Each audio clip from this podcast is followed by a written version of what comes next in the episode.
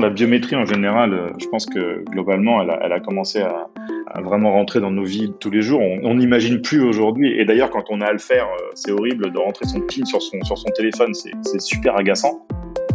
Déverrouiller son smartphone, passer le contrôle à l'aéroport, faire des jeux sur les réseaux sociaux, c'est vrai que la reconnaissance faciale est entrée dans nos vies et on ne voit pas vraiment comment on pourrait maintenant s'en passer. Hein. C'est tellement pratique, c'est tellement rapide, euh, c'est de plus en plus sécurisé. Mais au fait, comment ça marche la reconnaissance faciale?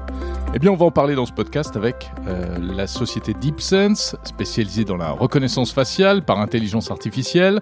Vous apprendrez qu'il existe plusieurs types de reconnaissance faciale qui font appel à différentes technologies avec euh, plusieurs niveaux de sécurité.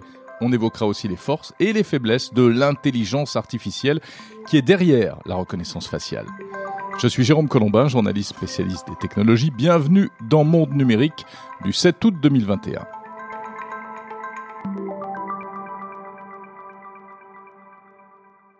Avant toute chose, j'espère que vous passez un très bon été où que vous soyez.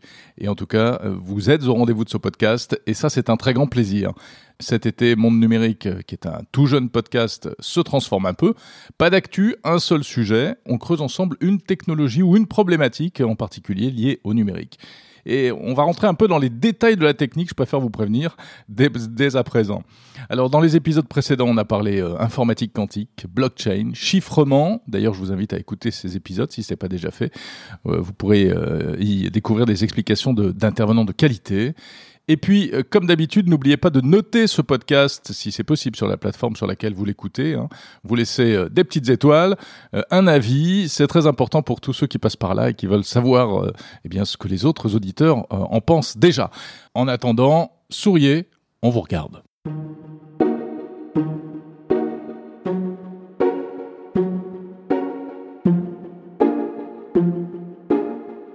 La reconnaissance faciale par ordinateur, ça existe depuis le début des années 90. Il y avait même eu des tentatives dans les années 70. Alors évidemment, un ordinateur ne voit pas quelqu'un euh, comme nous, on peut le voir. Hein. Donc le principe, c'est une caméra euh, connectée à un ordinateur, aujourd'hui un smartphone, qui analyse les visages et qui les compare ensuite à euh, des visages de référence ou un visage de référence contenu dans, par exemple, un document d'identité, une base de données, etc. Le logiciel analyse la géométrie de votre visage, la distance entre les yeux, la profondeur des orbites, la distance entre le front et le menton, la forme des pommettes, le contour des lèvres, des oreilles, du menton, etc. Il mesure les distances entre les points et ensuite il transforme toutes ces informations en un ensemble d'informations numériques. Et votre visage se retrouve ainsi euh, transformé en formule mathématique. On appelle ça l'empreinte faciale. Et ça fonctionne de mieux en mieux, la reconnaissance faciale. Aujourd'hui, ça fonctionne même si on bouge un peu la tête ou si on est mal éclairé. Voilà, donc ça c'est le principe de base. Et puis ensuite, il y a les applications de la reconnaissance faciale, soit pour faire de l'identification, soit de l'authentification. Il y a également différentes technologies de reconnaissance. On va parler de tout ça avec Sébastien Brangoulou, directeur du développement de DeepSense. C'est une start-up française spécialisée dans la reconnaissance faciale. Alors, en gros, euh, la reconnaissance faciale, c'est en fait, c'est déjà un terme très générique. C'est un ensemble de méthodes euh, qui consiste à, à, établir la correspondance entre deux visages. Donc, il y a plusieurs, euh, plusieurs techniques pour la reconnaissance faciale. La reconnaissance faciale, ça regroupe vraiment deux grands thèmes. Il y a le premier thème qui n'est pas adressé par nous, qui est l'identification, qui est ce qu'on appelle aussi du 1 contre n, parce qu'on va vérifier un visage contre n visages. Euh, et qui est utilisé euh, pour différents types d'applications, euh, type d'applications policières notamment pour la recherche criminelle, ou pour faire de ce qu'on appelle de la déduplication, c'est-à-dire quand on va enregistrer un nouveau visage dans une base de données, on va vérifier qu'il n'est pas déjà là. Donc on va être obligé de comparer ce visage à tous les autres visages qui sont dans la base. Donc ça, nous aujourd'hui, on le fait pas. Et l'autre grand pan de de, la, de la reconnaissance faciale, ça va être l'authentification, ce qu'on appelle aussi la vérification.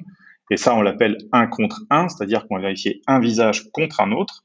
Euh, et on l'utilise dans plein de cas d'usage euh, aujourd'hui, euh, dans le smartphone, dans le processus de vérification d'identité pour une banque ou un opérateur mobile à distance, ou la vérification, la correspondance entre un passager à l'aéroport, entre son passeport et, et, celui qui présente le passeport.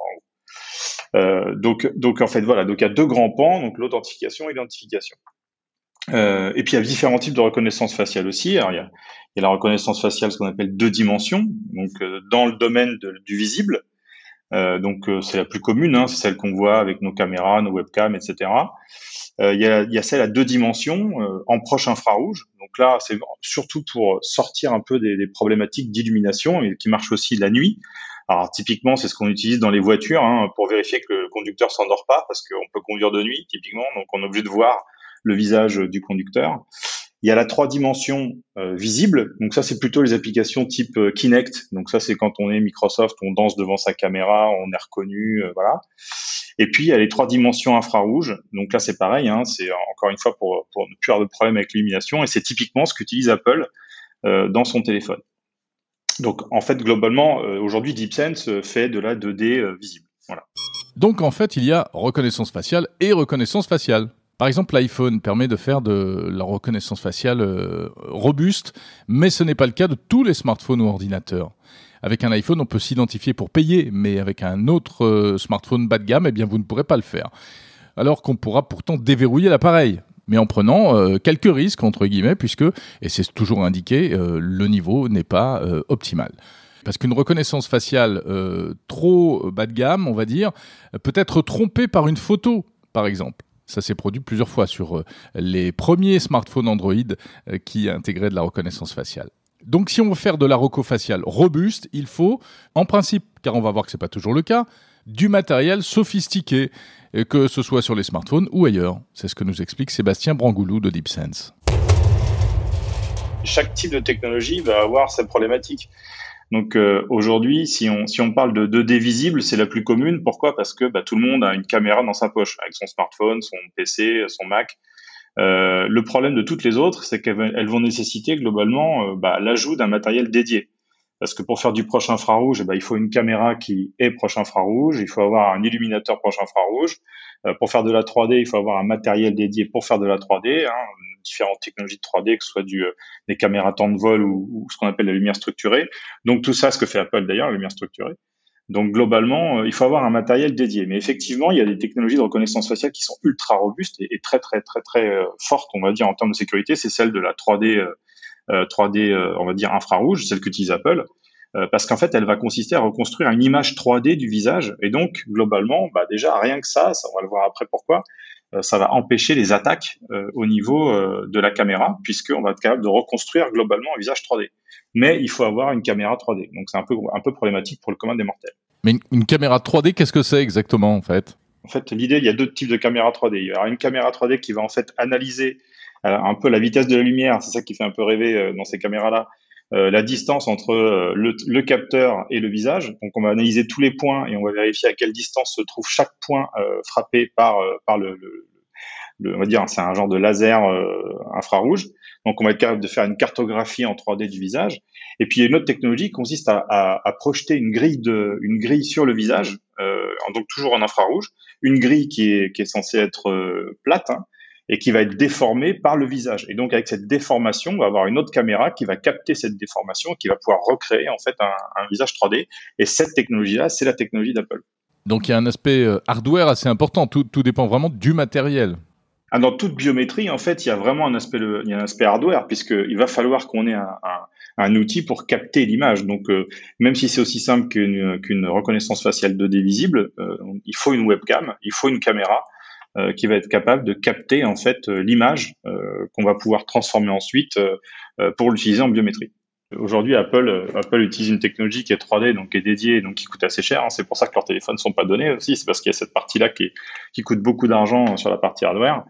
Euh, et puis après, il y a la partie 2D visible où là, eh ben, effectivement, bon, la partie 2D visible qui va utiliser une technologie plus plus classique, eh ben, il va falloir y ajouter des contre-mesures et des vérifications. Et c'est ce que nous on fait justement. Euh, dans la plupart du temps, quand on ajoute ces contre-mesures, eh ben, on va embêter un peu l'utilisateur parce que toute l'histoire de la sécurité, ça vient aussi. Est-ce qu'on veut ou pas embêter l'utilisateur au moment où il va faire son authentification euh, si on, on, décide que globalement ça vaut pas trop la peine de l'embêter au moment où il fait son authentification parce que l'application qui est derrière est pas si sensible que ça, euh, bon, on va on va pas trop mettre de, trop d'éléments de sécurité, on va lui permettre de se loguer facilement. En revanche, euh, si, si, si c'est une application type de paiement, etc., on, va falloir qu'on ait certaines certifications qui vont imposer euh, d'avoir des niveaux de sécurité et donc des contre-mesures contre les attaques Euh, et donc c'est pour ça que bon, bah, il y, a, différents niveaux et différentes différentes certifications et, et, évaluations qui permettent d'aboutir ou pas à une autorisation d'utiliser la reconnaissance faciale pour pour certaines applications. Et alors vous, chez DeepSense, vous avez mis au point une technique qui permet de faire de la, reconnaissance faciale euh, robuste, on va dire, euh, avec un, simple smartphone en détectant les, signes de vie sur un visage, c'est ça? Oui, grâce à la, en fait, euh, ça c'est ça c'est un brevet que, que, DeepSense a posé. grâce à une caméra classique, on arrive à voir, parce que le cœur, tant qu'il bat, on est vivant hein, globalement. Mmh. quand il s'arrête de battre, il y a un problème. Donc à chaque fois qu'il y a une pulsation cardiaque, ça va projeter du sang dans le visage. Et donc, il va y avoir une variation de couleur dans le visage. Typiquement, quand on a du sang euh, qui arrive dans le visage, ben, on, a, un visage qui est un peu plus euh, rouge, coloré. Euh, et donc, ça, avec une caméra classique, on arrive à faire, cette différence et donc à, établir une, fréquence cardiaque. C'est une, belle techno et quand on, met un masque, bah, évidemment, on n'arrive plus à choper la fréquence cardiaque. Ou on met une photo, ou voilà, ce genre de choses, bah, il n'y a plus de changement de couleur. On a un visage assez fixe.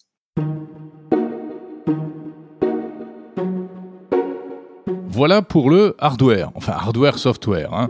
Donc on comprend que c'est très important pour la reconnaissance faciale, mais il y a autre chose qui est très important également, c'est l'intelligence artificielle. Aujourd'hui, la plupart des systèmes de reconnaissance faciale fonctionnent même quand on porte euh, un chapeau ou des lunettes.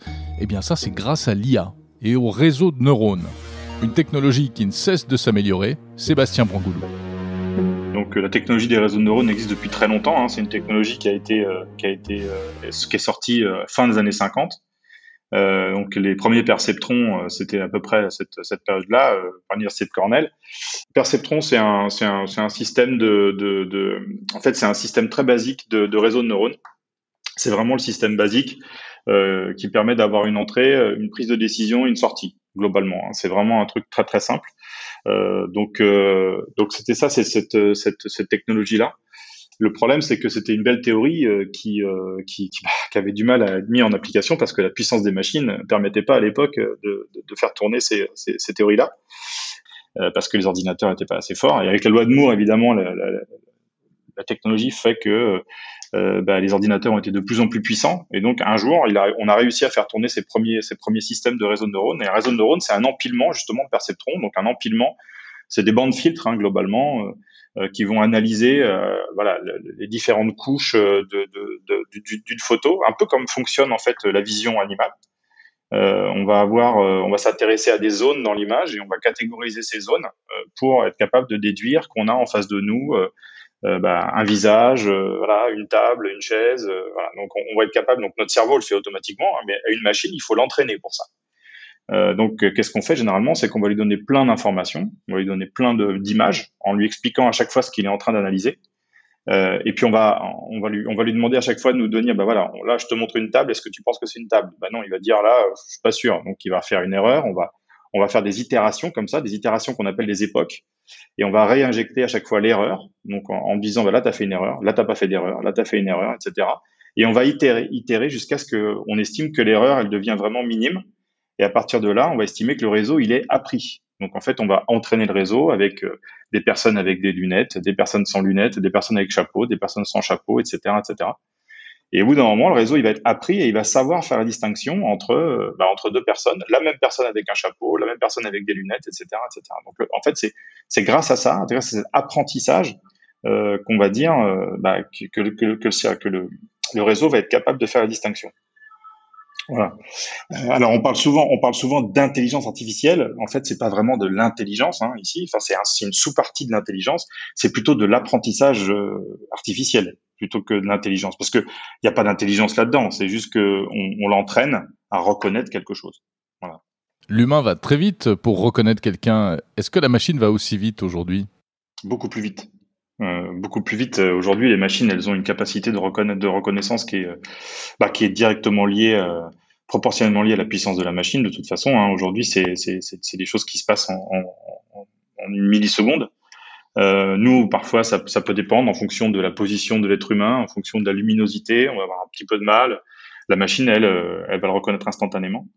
Euh, et c'est ça d'ailleurs qui est, qui, est, qui est, assez impressionnant aujourd'hui. Euh, virtuellement, une machine n'aura pas forcément de limite.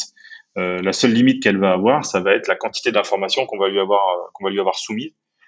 Pour être le plus le plus précis possible. Alors on sait que l'intelligence artificielle au service de la reconnaissance faciale a aussi connu pas mal de problèmes hein, quand même, et notamment des, des, difficultés de reconnaissance des personnes noires ou asiatiques par rapport à des personnes blanches. Comment est-ce qu'on peut expliquer ce phénomène? Il y a eu beaucoup de problèmes et, euh, et c'est une excellente question parce que justement là on touche vraiment à la partie éthique. Euh, il, y a, eu beaucoup de problèmes et, on en parlait tout à l'heure. Apple a eu ce problème-là au tout début de, de, son iPhone X euh, quand il a sorti son premier iPhone X, euh, super technologie, euh, très puissante, reconnaissance faciale 3D, etc. le problème c'est que bah, on parlait des réseaux, le réseau a été appris vraisemblablement en Californie, où il y avait quelques personnes asiatiques, mais globalement pas que des personnes asiatiques. Et donc, euh, quand euh, le premier iPhone X a été déployé en Chine, ils ont eu quand même des problèmes. Bon, ça c'est public, hein, ça a été publié, où deux personnes, euh, deux, femmes chinoises qui ne se ressemblaient absolument pas, arrivaient à déverrouiller le même téléphone.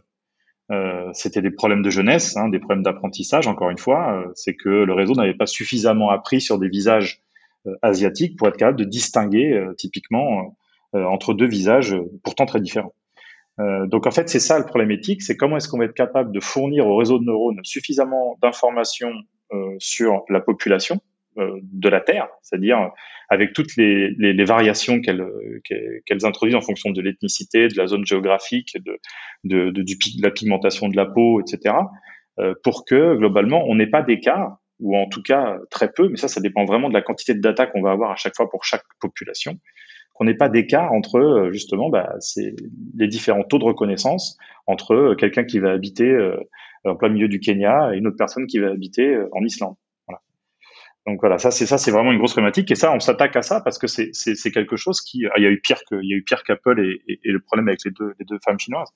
Euh, il y a eu bien pire que ça. Google a eu des beaucoup plus gros problèmes que ça au tout début quand il avait lancé sa, son, son système de reconnaissance faciale. Euh, il y a eu un scandale d'ailleurs, ils ont arrêté tout de suite. Euh, il était très mal appris, le réseau était tellement mauvais qu'il avait sorti des résultats euh, assez assez assez horribles. Mais je bon, je, vais pas étendre là-dessus, mais mais mais voilà, c'était vraiment pas terrible. Donc ça montre à quel point en fait c'est pas pas intelligent, c'est juste que ça apprend et ça apprend jusqu'à ce qu'on lui donne de l'information et au bout d'un moment ça s'arrête d'apprendre tout simplement. Donc c'est pas parfait hein, la reconnaissance faciale. Mais ça s'améliore en permanence évidemment, comme toutes les technologies. Et aujourd'hui on arrive à des taux de réussite impressionnants. Dans certains cas la machine est même plus efficace que l'être humain. Mais dans d'autres cas, c'est vrai, c'est la cata. Par exemple, en Grande-Bretagne, en 2019, la police a dû abandonner un système de reconnaissance faciale qui affichait un taux d'erreur de plus de 80%.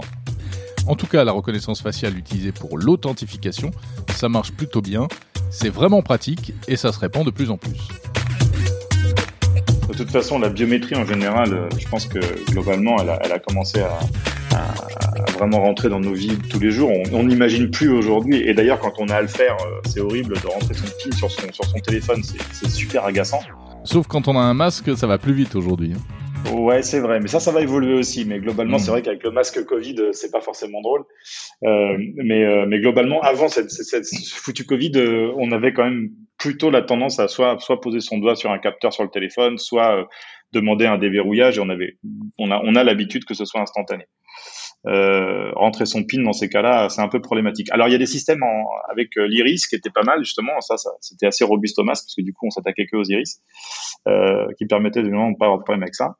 Euh, mais globalement, la biométrie aujourd'hui, elle est partout. On la voit, on la voit, on la voit aux frontières quand on veut, quand on veut passer plus vite aux frontières. Euh, on passe euh, directement dans une dans une gate automatique qui va lire le passeport, nous reconnaître et nous laisser passer. Oui, le paraf. Le paraf, voilà, typiquement, plutôt que de faire la queue à un garde frontière pour du paiement. Hein, on voit aujourd'hui, on peut dans, dans, beaucoup de pays, on peut payer avec l'empreinte digitale, on peut payer avec la reconnaissance faciale. Bon, nous, on n'y est pas encore parce qu'on est très réglementé et c'est très bien d'ailleurs.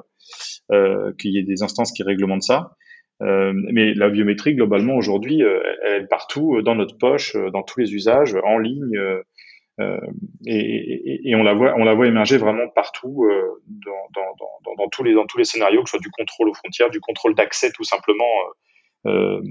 Pour rentrer dans un bâtiment, aujourd'hui, c'est pas rare qu'on demande voilà à mettre son empreinte ou qu'on regarde une caméra, etc. Mais c'est aussi une technologie qui fait peur parce que euh, il y a l'image de, Big Brother euh, capable de reconnaître n'importe qui dans la foule. Euh, il y a ce qui se passe en Chine. comment se protéger contre ça? Nous, on a la chance d'habiter en Europe déjà. Donc, déjà, ça, c'est une grande, grande chance d'avoir, d'être dans une zone du monde où c'est très réglementé, où il y a, énormément de lois et notamment, la, très fameuse RGPD, hein, la réglementation sur la protection des données qui est déclinée dans tous les pays d'Europe. Et notamment en France. Et c'est pour ça que je disais tout à l'heure que, que la CNIL est là et veille au grain, et heureusement qu'elle est là, parce que grâce à elle, au, au final, eh ben, on peut déployer ce type de solution sans pour autant craindre des dérives euh, sur euh, justement ce côté Big Brother, etc. Il y a beaucoup, beaucoup euh, de, de, de, de, journalistes hein, aujourd'hui qui, bah, qui, qui, qui, veulent aussi faire un peu de sensationnel en disant voilà Big Brother, la biométrie, etc. Et donc ils font beaucoup d'amalgames. C'est pour ça aussi au début j'ai insisté beaucoup sur l'authentification puisque l'authentification aujourd'hui ne, ne, ne, nécessite pas forcément d'avoir une base de données de quoi que ce soit. Hein. On peut vraiment, vraiment faire une, une, vérification sans avoir de base de données. Et, et aujourd'hui globalement il y a tellement de réglementations et tellement d'instances qui vérifient, euh, qui veillent au grain au niveau des lois, euh, que, que, que, justement il n'y a pas de dérive, pas de croisement de bases de données, pas de pas, pas, de dérive en tout genre, en tout cas en Europe, euh, que, que, globalement euh, aujourd'hui on est capable d'utiliser ce type de, de, de solution et donc on peut rassurer les gens sur leurs usages, puisque on n'est absolument pas dans le cas où on va les fliquer les gens dans la rue avec des caméras, truc horrible. D'ailleurs, je crois d'ailleurs l'Europe est en train de légiférer fortement sur ça. Euh, sur euh, sur la reconnaissance faciale à l'insu des citoyens dans l'espace public euh, en utilisant l'intelligence artificielle. Je crois qu'ils sont en train de prendre des décisions assez drastiques à ce sujet-là pour tous les pays européens où ça va être ça va être complètement interdit. Donc mmh. donc c'est aussi c'est aussi cette façon de montrer que n'importe quelle technologie au final quand elle est utilisée dans un cadre législatif contrôlé et accepté est, est, bonne pour la population et qu'on peut pas laisser des dérives euh, aller, ce qui serait complètement dommageable pour tout le monde aujourd'hui. Donc, euh, donc, voilà. Donc, en fait, le problème, il est euh, derrière la reconnaissance faciale. Il est au, niveau des bases de données, des croisements, etc. C'est ça, exactement. Donc il y, y, a des pays où c'est autorisé, hein, on va pas se mentir. Il y en a qui le font. Hein. Vous en avez mentionné un, je vais pas tous les mentionner. La Chine. Mais, voilà, bon. Euh, mais, mais, nous, en, en, tout cas en France, c'est complètement interdit. Euh, donc il y a, y a, des bases de données en France, hein, faut, faut pas se le cacher. Il y a, y a, la base TESS déjà, euh, qui est une base de données sur les, sur les titres électroniques sécurisés, euh, qui normalement, quand on, quand on demande aujourd'hui un titre d'identité, de, de, que ce soit une carte d'identité ou un passeport, on a au moins stocké euh, le portrait. Donc ça, c'est pour éviter euh, notamment bah, l'usurpation d'identité, pour éviter bon tous les tous les voilà, pour que l'État soit garant aussi de, des documents qu'il qui, qui émet. Euh, mais on ne croise jamais les bases, euh, notamment euh, la police, elle aussi a des bases, des bases de, de, criminels, des bases. On ne croise jamais ces bases entre elles parce que c'est interdit par la Constitution. Et je pense également à l'Allemagne, où là, c'est carrément interdit de faire une base de données de la population. Donc là, c'est carrément dans la Constitution, ils n'ont pas le droit de faire une base de données de la population. Alors, c'est les héritages de la guerre, hein, bien sûr. Et il y a beaucoup, beaucoup de pays en Europe où c'est le cas. Donc, euh, donc, en fait, on a un usage très contrôlé et c'est vrai que globalement, euh, on, on, a plutôt tendance à bah, suivre le sensationnel euh, et ne pas vraiment s'intéresser à la techno et de se dire bah ouais mais attendez euh, voilà si c'est contrôlé si c'est maîtrisé c'est toute une question de confiance après c'est sûr.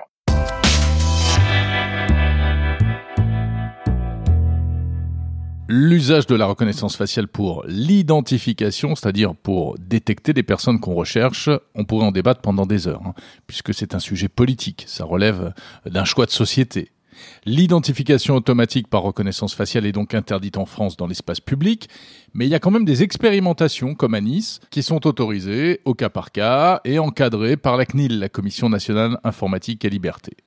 D'un autre côté, des associations militantes comme la Quadrature du Net s'opposent euh, catégoriquement, elles, à l'identification par reconnaissance faciale et elles luttent contre les rapprochements de fichiers. Et puis, euh, il y a la police qui, elle, voit plutôt euh, évidemment les choses différemment, puisqu'elle voit d'abord l'efficacité et qui, du coup, euh, sera plutôt favorable à ce type de procédé, à condition évidemment qu'il soit autorisé par le législateur. Voilà, mais ça c'est un, autre aspect de la reconnaissance faciale que j'ai délibérément choisi de ne pas traiter dans ce podcast. Il est forcément très polémique.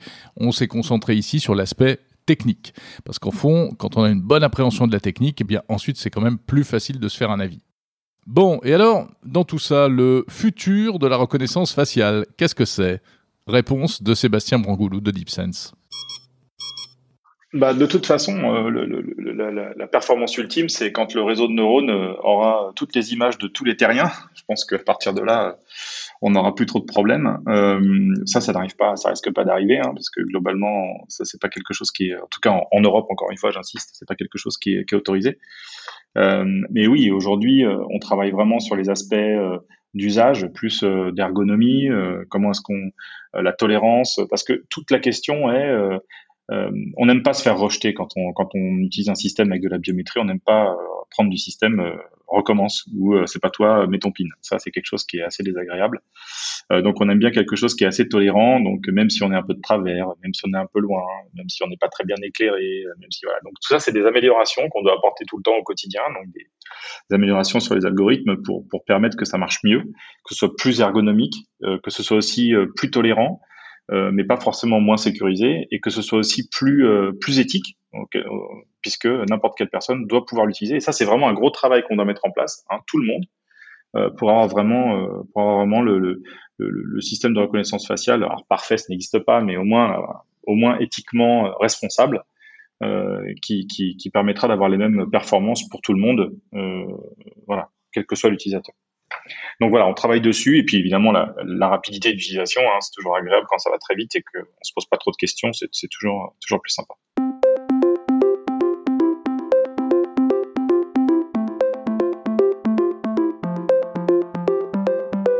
Et peut-être qu'un jour votre smartphone sentira votre présence et vous reconnaîtra sans même avoir besoin de vous regarder dans les yeux. En attendant, on va s'arrêter là. C'est la fin de cet épisode consacré à la reconnaissance faciale. Merci de l'avoir suivi jusqu'au bout. Dites-moi ce que vous en avez pensé sur les réseaux sociaux, hashtag monde numérique, notamment ce que vous pensez de cette formule spécialité. Parlez-en à vos amis, incitez-les à s'inscrire au podcast. La semaine prochaine, toujours pour occuper vos vacances et vous permettre de bronzer utile, on parlera d'autre chose, on parlera de recharge sans fil. Vous verrez, c'est passionnant, il y a plein de choses à apprendre sur ce sujet. D'ici là, si vous êtes en congé, je vous souhaite de très bonnes vacances. Si vous êtes au boulot, bon travail. Portez-vous bien. À samedi prochain. Thank you.